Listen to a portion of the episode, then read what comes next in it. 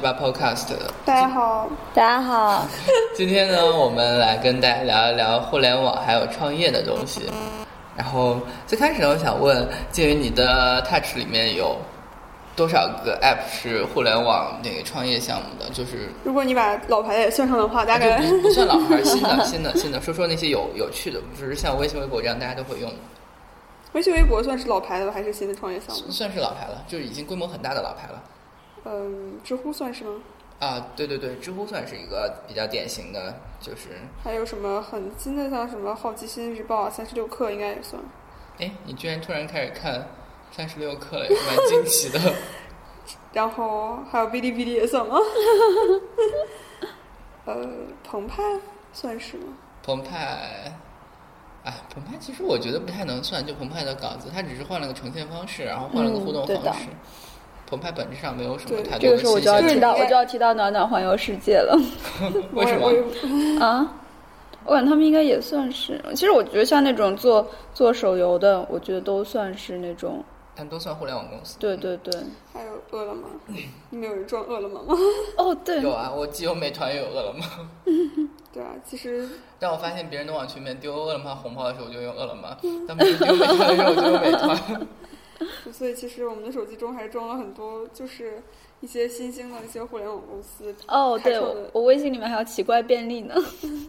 啊，我也有那是一个什么？那是一个在线商店，可以买水果啊，就是一些日用品，还有零食什么的。 嗯，而还它是够定义，懒的，完全不出门。但是现在这种就是其实还是送货的东西蛮多，还有那个那个五九五九 store 跟那个嗯对的，什么宅米之类的，我蛮多的。一听名字就很宅。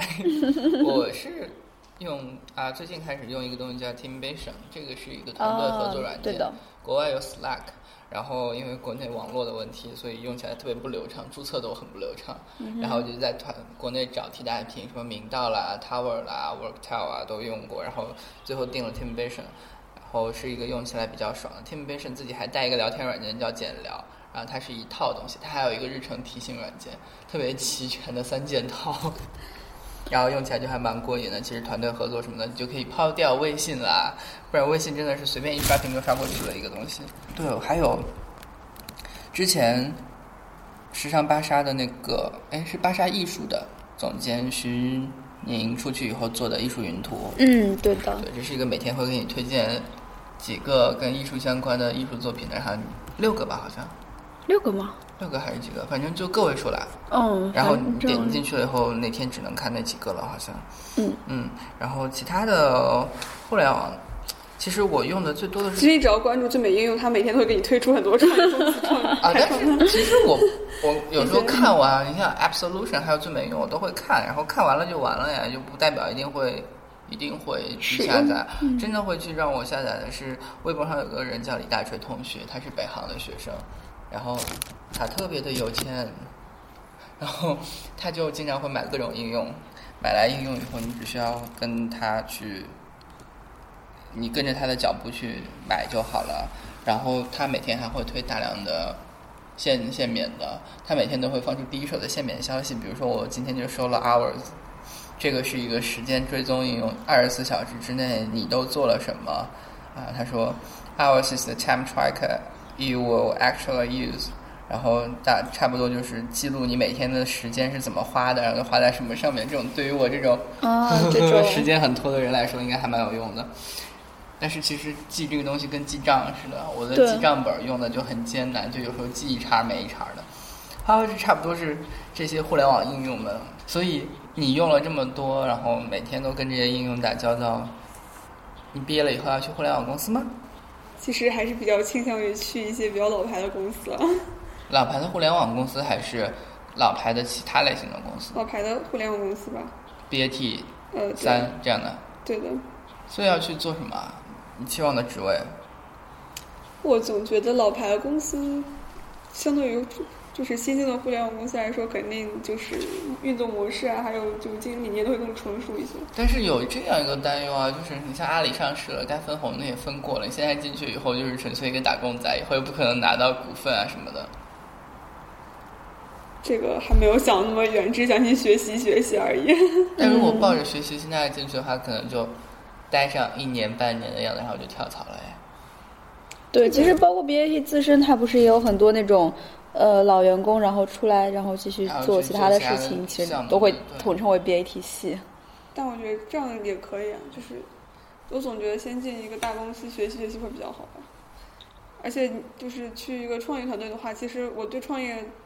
就是并不 是很 不是就是在你觉得他创业的，他只是想创个业，还没有明确的那种呃一个一个一个切入的，就是你觉得他的他的这个整个想法不是特别成熟的时候，其实加入他，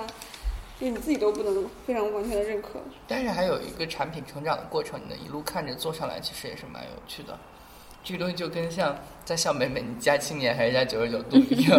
一个是已经有九九零年代成立，然后一直到现在体系很完备的，整个机构很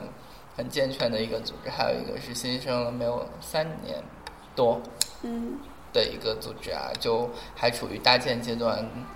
对。但是去七年之后，我虽然没有去过九十九所，但我觉得就是可能一个这样运作时间很长的一个一个一个一个组织，它确实会有一个比较好的，就是一个带新人的可能一个比较成熟的对机对制。对，它培养机制会好很多。对，所以我觉得就是对于你还不太确定你要干什么的时候，可能去大公司会是一个比较，就是一个一个成熟的互联网公司会是一个比较好的选择。默默呢？默默默默会去互联网公司吗？其实我当初就是玩那个暖暖环游世界的时候，他当时有办一个活动嘛，就是说向大家征集那种，诶，他想找那种编剧，因为他后面还有一些很多故事情节的拓展感。觉有编剧了。对对对对对，他说他说要找那种就是就是编写故事情节那种人员嘛，然后希望大家投简历给他，然后我当时就满腔热血的把简历投出去了。 啊，是暖暖公司要求投，对对对对对，他哦他还有那个 HR 那个邮箱留在那里，然后我然后就满腔热血的投过去了。回应呢 当时我的想法就是，就是感觉说还蛮好玩的，因为它这个那个时候就是暖暖，它其实还是一个很被看好的，包括现在我觉得它发展其实也还不错。它对到我有日一个本同，学每天都在玩，每天都对对在对朋友对对圈 po 对一张。，就是这种东西，它其实很戳就是女孩子的需求啊，然后包括它的这种这种这种各种各样的那种呃互动的模式，或者说就是包括玩家与玩家之间的，然后玩家与这个公司团队之间的这种互所动以你模觉得式这。样一个公司还蛮有趣的，对，蛮好玩的。但是他们好像并没有 没有我的简历，因为他们可能只是你是拿学校邮箱发的吗？并没有啊，哦，那应该不会被屏蔽 嗯掉。应该没有被屏蔽，就是单纯的没有选上吧。就是后来我就再也没有收到这个活动相关的后文了，包括其他人什么选上，我也不太了说不定解，是那个 HR 离职了，这个项目就作废了。并不早。我只知道他又要推出第三。其实他那个，他现在那个环游世界的那个，也算是算是他第二代产品了吧。嗯，然后他第三代产品就是那个奇迹暖暖，第一代好像就是光换衣服。对对对。第二段加入了那个就是在线的一个，我跟金源内有个容同学，那个什么，他前一阵在朋友圈 PO 了《暖暖环游世界》排名是排名全国前四，百分之四还是百分之几的？好厉哦我害害！怕。然后当时觉得好厉害，我觉得可能暖暖需要的编剧还是这种死忠粉吧。不 知我道要怎是么搭配我要出来是我要是加上一个什么截图，上面显示我在全国百前百分之多少，我觉得 HR 一下就要我了。有可能吗？应该这样。其实其实不管对于老牌的还是新的，都是你只要是他的忠实用户的话，他肯定招聘你的你的意愿会大一些。嗯哼，别人招聘的话，一个基本上条件是你得了解我的东西啊，你不可能说，比如说我去微信，然后张小龙问微信是什么，你肯定要说按照他的标准打法来说，微信就是连接一切。 你不能讲说微信就是支付宝， 所以就你了解了解一个产品，了解一个团队，是不光干什么加入一个东西基本的一个要素嘛。就哪嗯怕说你说我要去胡舒立手下干活，我也得好歹读过十几本财新杂志，然后知道他文章风格是什么样的，然后大概对他的事物有点听说，大概看过欧一凡呃欧一文写的那一篇。中国最危险的女人， 大概有一个有一个大概的轮廓，然后才能去求职啊，不可不然的话，其实，哎，我一直蛮好奇的，就是按照辅导员的培养的这一个讲法来说的话，大家写简历只要干干巴巴把东西罗列上去就好了呀。嗯哼，但我一直觉得简历里面可以有一段自述性质的东西，就是讲一讲你为什么被他吸引，然后你为什么想去加入他。对，就是除了这个加入互联网团队啊，你会自己去创业吗？就如果说你有一个特别棒的 idea，然后嗯那要看这个 idea 能棒到什么程度吧。 这个 idea 它是不是它是不是就是只是只是呃跟着这个风潮，然后就时兴一时？如果它确实是有一个更加长远的一个眼光，然后它能够预测到，比如说未来十几年、二十几年、三十几年这样的一个趋势的话，那我觉得我是可以考虑把它变成现实的。当然，这个我觉得现在的行业情况容不得你去考虑二十年、三十年的情况，能考虑到三四年都算已经很不错的了。 就真的是这个样子，而且你的它变得 idea 好快 idea 跟你最后火的那个点可能不一样，比如 足迹，他们完全没有料到自己是因足为迹，我感觉他们一开始想做一个类似于 Tumblr 的东西啊，想做旅游博客嘛，就是想让大家在旅游点把那些就是电影里面的场景还原出来啊这种，然后做一个旅游结果变成了滤就镜。就就变成了滤滤，变成了滤镜滤镜大法好。对啊，我觉得很多就是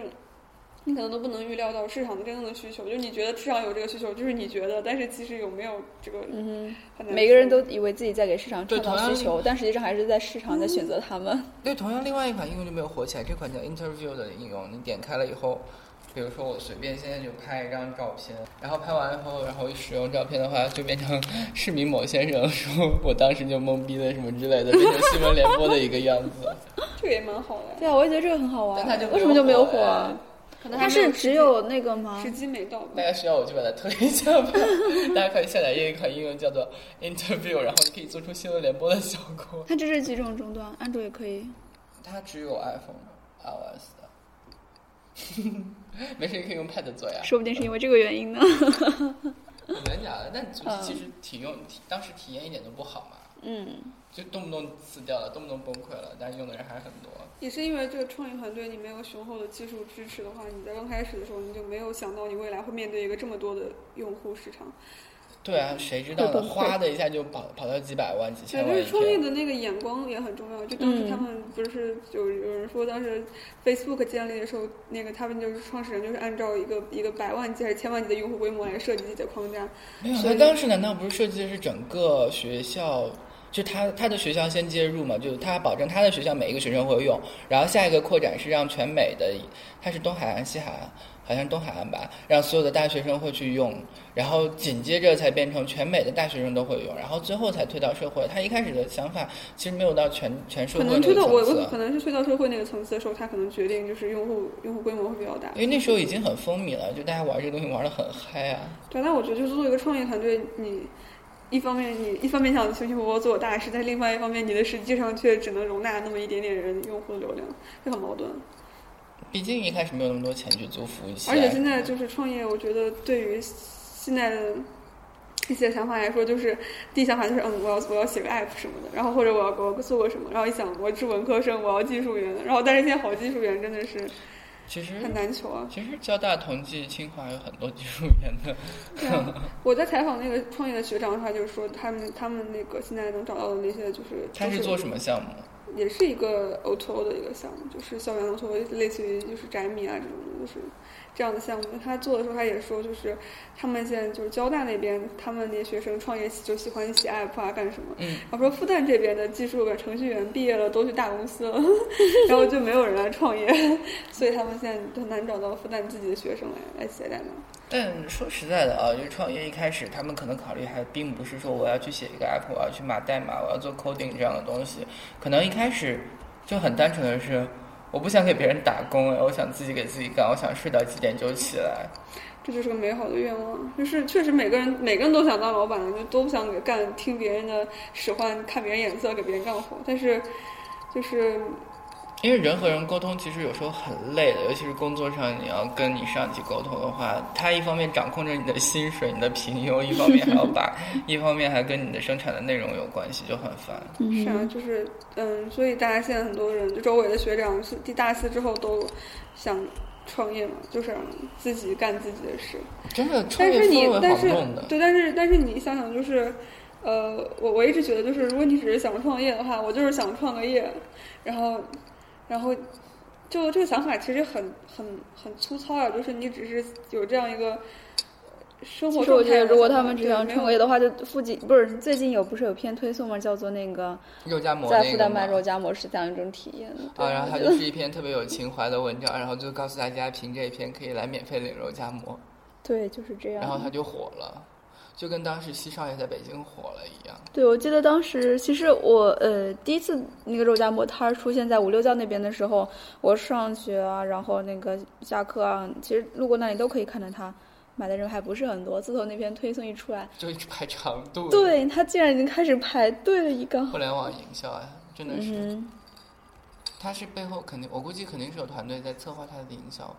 好像不应该是他们自己能做出来的东西。但你东西能持续多久？我觉得重要还是味道吧。如果味道不好的话，也会有，也会也会有人不喜欢。但他们就是，就我对觉得味他们道来一说，般啊如果他们觉得自己对自己的那个呃味道有信心的话，他其实只是需要一个契机，让更多人来吃到它而是是已。是，但是就是你能不能让这就是个所谓变成一个有有长效的一个机制，还是要看实力啊，就是所以产品是如何。嗯你哼，的产品要好，而且你还要会强行吹逼，然后你才能火起来。对对对， 但其实说起创业，你像往回去倒一段时间啊，大家小时候都有什么梦是啊，自己开一家书店，开一家咖啡馆什么之 类的开呀？奶茶店，对，每对啊天每天坐着老板，啊然后在里面看着客人，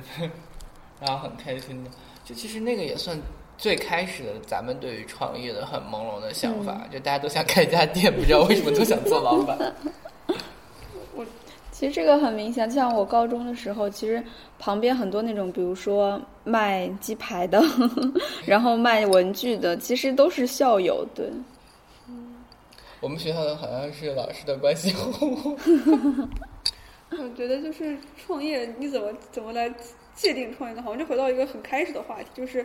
在淘宝上开那种网店啊算不算创业？然后你你去代购算不算创业？对你在门口对开个小肉夹馍店算不算创业？当年胡温可是说也算哦，还还见了马云，很高兴的握了握手，说你为中国提供了这么多再创业机会呢。我觉得创业的观点那个重点是“创”字，就是对，其实他们这个不能算严格意义上创业，你可以说再就业或者就业机会。然后创的话，真的是要有一点技术含量、有人工思维的进对，我觉得含金量创在是里面要的。你要有自己的新的东西在里面。你如果只是复制一种商业模式的话，我觉得不能算是创业。就是如果你只是就是照搬一种成已经成熟的一种业务模式，就比如说开奶茶店的人那么多，为什么做生存下来的很少？那一方面最后是剩下来是章泽天， 一方面，一方面是比如说大学确实这个大学周围的奶茶市场可能已经饱和了，就比如说我们从国定路、国定路周围，然后那么多又是又是有什么快乐柠檬，又有 COCO，还有顶茶，就是这么多奶茶店就集聚在一百米之内，嗯，可能这个市场饱和。另外一不方不面不，，市场饱和了，你可以再做细分。你像海底捞就很成功的对做对了对，就是就是我我就说，可能看起来是市场已经饱和，但是如果你想真的想用心的做一个新的创业项目的话，比如这个开一个新奶茶店，你要怎么样才能才能在中间这种竞争中生存下来呢？就是互联网营销啊，一炮打响，卖肉夹馍就是这样。 现在什么都互联网，互联网加白酒，互联网加医疗，反正什么都互联网加之后，然后就感觉变成了一个一个全新的东西那，他提的互联网加到底是什么东西，我到现在都搞不懂。同样搞不懂。为什么我觉得简单粗暴的给它定义就是什么行业，你都加上一点互联网的元素试试看。就包括或者就是用什么互联网的思维，然后去。嗯嗯这种营销互联网思思维到底是什么？我对，觉得我也一直很想问这个问我觉得题。就是在线上搞营销啊，你要就是线上营销的思其维实。一个很简单的思维就是这个东西提倡说你要重户重视用户的体验，对，但是实际上我们在大工业革命之后那个阶段是大家不注重用户体验，只想自己怎么做大，自己怎么把成本压低。然后到后来我二战以后，基本上每一家都开始考虑说怎么样做的人性化了，你包括像。呃，家具也好，一般你生活当中会用的小物件也罢，你像大家会开始买木屐啊，或者买其他东西，实际上就是你对人性化的考量开始增加了呀。实际上这一点已经自然而然的体现出来了，然后非要搞一个互联网思维说，啊，从现在开始我们更加人性化了，然后要有一个宣言的姿态，其实并没有啊，这个一切都是很自然的过渡。我就觉得这样的划分的东西其实很生硬的，啊就是纯粹一个政策为了提，然后把它提出来这样子。可能是强调一种在通过互联网这种新手段进行的一种，对，我觉得是因为是因为是影响这样子，就是我们之前做的这些事情，其实都是附加值很低的一种代加工的一种一种形式。嗯然后他如果要提倡就是什么科技创新，之前提的不是科技创新吗？对啊，但是科技创新有那么容易吗？并没有啊。胡时代一直这么讲啊，然后对啊，新那时么代那么不那讲么，所以到现在的话，然后就借着这种就是互联网的这个一个风潮，然后就提出一个新的概念，叫做“互联网加”。我们把什么东西都搬到网上来试试看，特别是我记得那个什么有个什么卖煎饼的，对， 然后他把那个加上一个互联网，就是这种东西的话，你能你能算它是那种就就很。就很创新、很出彩吗？他一个卖煎饼的，然后他想到把它拿到拿到互联网上来做营销，其实就是个营销手段。对啊，就是被一般的商家运用到最后是营销手段，但实际上风投啊，他们看的好像是更广阔的蓝海呢。嗯哼，他们看重的是更多的资本。我都不太理解那些天使投资人，他们在那个投资一个，他们在选择一个创业项目进行投资的时候，看的到底是什么？就当时有有一个关系，有一个新生的洗衣项目，网上的，然后到、嗯到新闻学院来讲东西，当对天留下的印象就是，投资人都可是傻愿意逼给。钱了，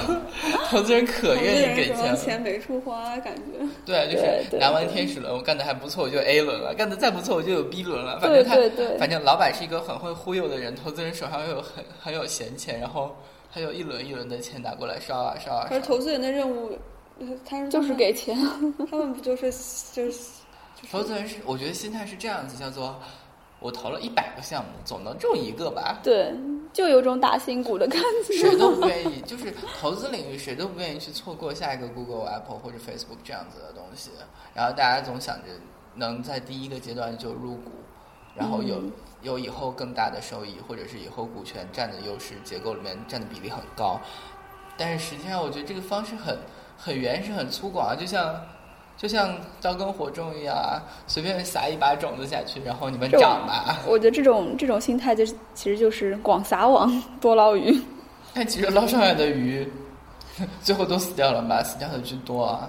就是你们看到的互联网这些能活下来这些公司，其实是少数啊。对，就我们看到进入这个领域的人很多，然后看上去入口是一片欢腾，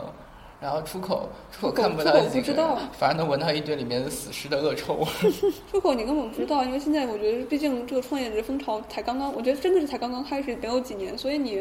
很难就是就是一下感到你就还没出来，但是里面已经传出了一堆腐烂的味道。而且很多创业公司，说实话，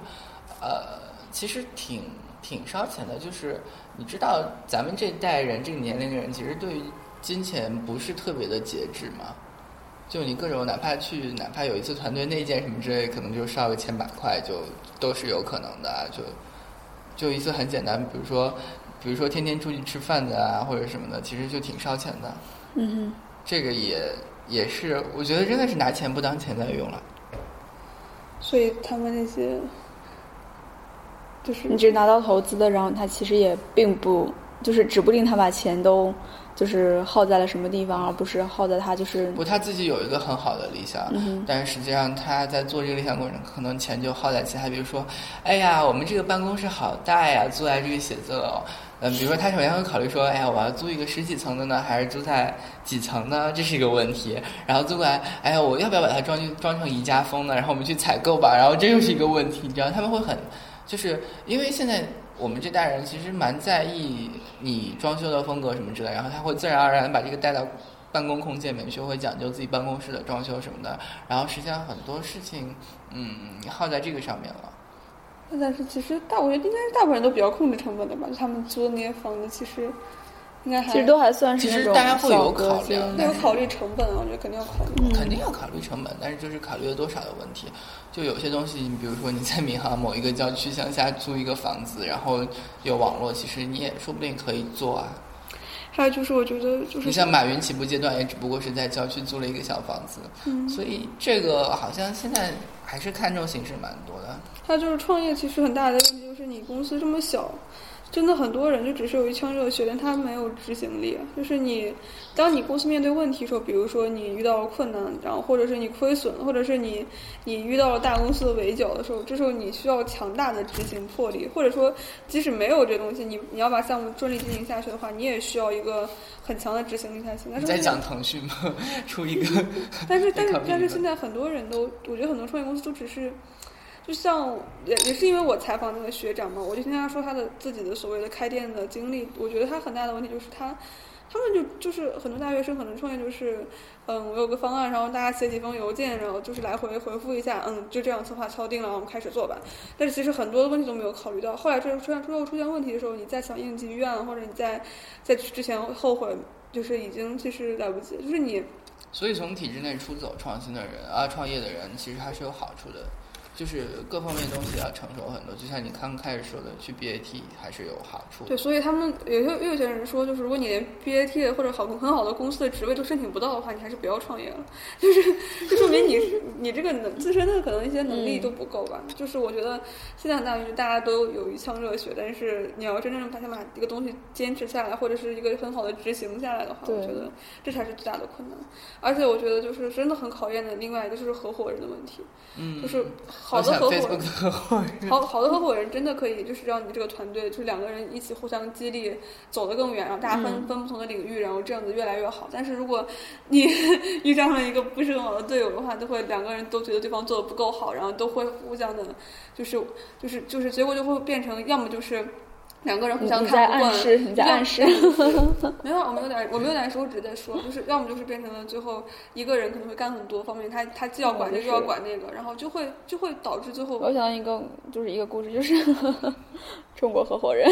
啊。我想，我插句题外话，Facebook 那个扎克伯格另外一个合伙人好帅的，对啊， 当时看看电影的时候就感觉很明显，然后后来看到真人以后发现，然后真人的照片以后发现也是蛮帅的。嗯，对，然后就是想好，我们说回来，想说这个问题，哎其实，呃，这个真的有一个理想跟实干的问题在里嗯面。，对的，就很多人很能吹 来，真的很能吹。不要逼我想起鱼，叉叉，鱼是就是那个九零后总裁，啊啊，超级课程表那一对个，，对，他他那个还是蛮会讲的，但其实最会讲的应该是罗永浩了。嗯但哼，其实罗永浩做的东西还不错哎，就是我一开始的时候以为不怎么样，后来是有人用，然后我真的去体验了一下，我觉得哎，锤子手机很好用啊，确实很嗯确确实很精致啊，它得设计奖真的实至名归了。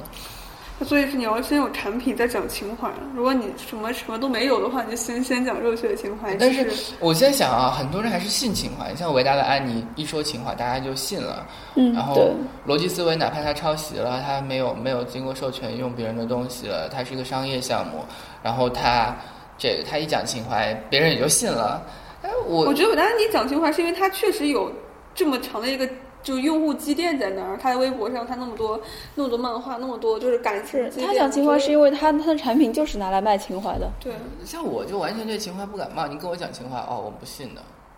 我我现在听到情怀的理想，我自动过滤的。我觉得太虽然太实力主义了一点，但是面对这个强行吹逼的互联网创业行业，我觉得这个还是蛮有用处的，叫做你可以过滤掉很多东西。他他开始强行的吹逼，哦哦，我听到了，听到跟没有听到是一样，因为我觉得每个人讲的好像都差不多。我昨天对看到一句话蛮好玩，叫做如果一个创业公司的最高的宗旨永远提倡的是啊，我们要为您提供什么样的服务？那这个话永远是他公关了以后，他想出来对市场要说的一个营销的话语。嗯，实际上，在他心里面真正去想的东西，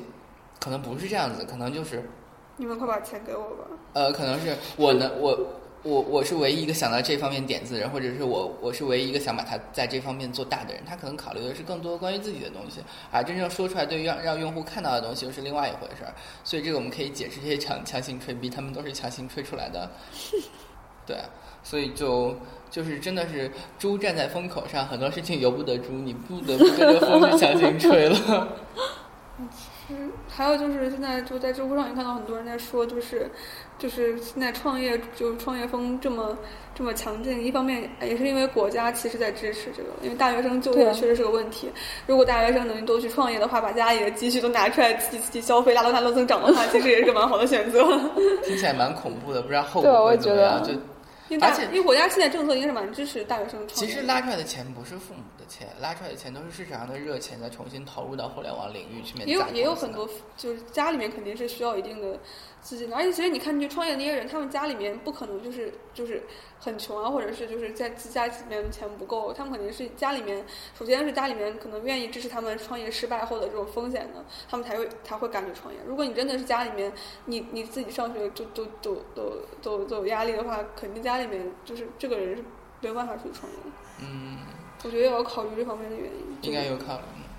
所以那这样你想的话，岂不是创业的人的话，就是像那种呃，家里确实非常有钱，他其实已经不需要再创业对了。家里，其实家里非常有钱的就是另外一方面，就是我对，然后然后家里家里里也非，就是家里就是那个情况，他就是可能就比较艰难，他也不会创业。所以说，创业这部分人，他只是呃，怎么说呢？就是家家庭庭中背产景的阶话，级对，就是中产阶阶级的。孩子们，他们就是想去尝试一下从中产阶级向上对的跨 越， 尝试一个飞 跃。对，但是他们他们他们确实需要一定的一定的家里面的支所持以才是行。底层人们的孩子们还在读书，富二代们已 经已经开始玩跑车嗯 了。已经开启了红色法拉利苦练某狗大法的时候，中产阶级的孩子们要把自己的中产阶级孩子们还在只还想还在忽悠天使投资人的钱，对中产阶一级轮中产一阶轮级又一孩子们忽悠那些富二富二代的爸爸妈妈们的钱，这么听起来，我们这代人好没有希望。啊但是想起来 增长点在哪里呢？想所以起来想起来就是感觉确实是这样子 因。为毕竟不是实体经济了，所以多多多少少会让人有一些不太放心的感觉在里面。嗯，对，而且就是但这个风能吹多久呢？真的不会说政府换届了，或者是，或者是 核心价值观突然换了几个词，然后突然变了个意思，然后就冷冷下去吗？我觉得应该不会吧？我觉得只要大学生的就业仍然是一个问题，就是创业这个可能应该都会被支持。就是你至少你要创业，肯定大家都希望通过创业拉动拉动经济，然后提供更多的就业岗位嘛。然后这样的话，大学生因为现在毕竟我觉得求职就求职市场的话，肯定是就是供怎么说就是什么供小于求嘛，就是你。你你职位没有那么多，公司职位没有那么多，但大学生现在应届大学生太多了。我叫做其实职位挺多的，只是大家眼光很高，不愿意去有一些公司，所以剩下来的公司你要去的话，其实它也就没有那么好了，所以还不如自己去创业呢。就是对于那些精英学生来说吧，就是对于精英学生来说，他们觉得啊自己你啊的工、自己的能力可能大于那些就是，就是就是可能会值更多的钱，他们就希望希望去其实到最后啊，大家其实去考虑工作，一个最主要原因两点嘛，一点是自己真的喜不喜欢这个项目，有没有有没有热情；第二点就是他给的工资高不高呀。 但其实创业的话，到最后就是个钱的问题，先别谈情怀理想，先把钱赚到再说。 先拿出产品忽悠到再说。其实现在好多我觉拿得好多拿对啊概念其实忽悠的其，实你你说你问那些他们不想当不想当打工仔想干老板的人，如果一个打工仔给你二十万对二十万的年薪，你不然后愿意当吗？对啊，然后然后以后可能还会有更大的发展空间，然后你你你不愿不意不要去信以试后有试更大的发展空间这个东西，就像就跟啊但是其实就跟像你创业一年薪样，你创业20你创业也不一定以后有更大的发展空间。就是像我跟你讲啊、你来我这里工作吧，静云，年薪二十到五十万哟，五十万只是一个理想中的想象空间。但是我觉得，其实创业的话，他为了达成什么目的，第一个肯定就是肯定就是他觉得这个东西能赚钱，而且来钱快，对而且他以后能越赚越多，越赚越多。他这个增长，他跟他比如说去做一个白领，那个增长是没有办法比的。他自己这样认为，那么他觉肯得定会去投入这个事情。那么第二个的话，我觉得他就是。就肯定肯定他他他确实他有这样一个理想，有这样一个概念在那里，让他觉得这个东西啊市场前景很美好，我是在开创一个新纪元，他想把这个变成现实。 那第二个往往会遭到第一个的无情无情打击。 无第一啊情个挥很洒。难讲，第一个有有人是秉持一个观念说，嗯这个行业也是符合摩尔定律的，翻倍几何倍的增长的。但是实际上，你可能看到投入的资金是这样子的，产出的效益好像并没有到几何倍数这样。我真要问天使投资人的钱现在都去哪儿了？ 对，我也想知道，如果他们的投资，比如说他们投一百个，然后只有一个有回报的话，那这一个的回报真的抵得上他们长嗯线现在？呀、他们就开始做投资的长那个线了吗。这一个就做长线嘛，哦就是说我投着投着投着投出来了一个，呃，就为了下一个 Facebook， 对，好，就这样子。比如说，我投着投着投出来一个 Facebook，那我就开始慢慢的去在，我就去要求它，你要寻找你的盈利模式，你不可能做成一个完全免费的东西，上面没有任何广告，什么干干净净 的，你肯定要开始介入这方面，要靠这个来盈利嘛。因为 Facebook 现在还是靠广告盈利为主，它没有别的太多的可以呃盈利的空间。而且其实当你的创业公司已经走到这个程度的时候，你就已经没有办法真的完全掌控你的公司了。你的公司很多都是由创业公司他们来对来啊负，责，他们会就是会空降 CEO 什么过来指导你们，你你哎的模式必须要空降倒不至于吧？呃，就是会反会的会，就是他如果这个项目你是有投资方，就是牵或者有什么公司牵头的话，他是会来指导你这个业务发展的。就是到时候反正到最后你你已经是在对钱负责了。 所以我们在最后还是要提醒各位，如果你想要创业的话，在签 IDG 或者红杉给你投资的协议书的时候，请谨慎，创业有风险，是必须谨慎，站在风口上，有可能你飞起来是被迫的。呃，就是有可能你直接飞向了屠宰场但。是我觉得这个是不是太悲观了？我们应该还是鼓励大学生。 创业对创自造己的新的梦想岗位， 毕竟我对这个行业还是有兴趣的。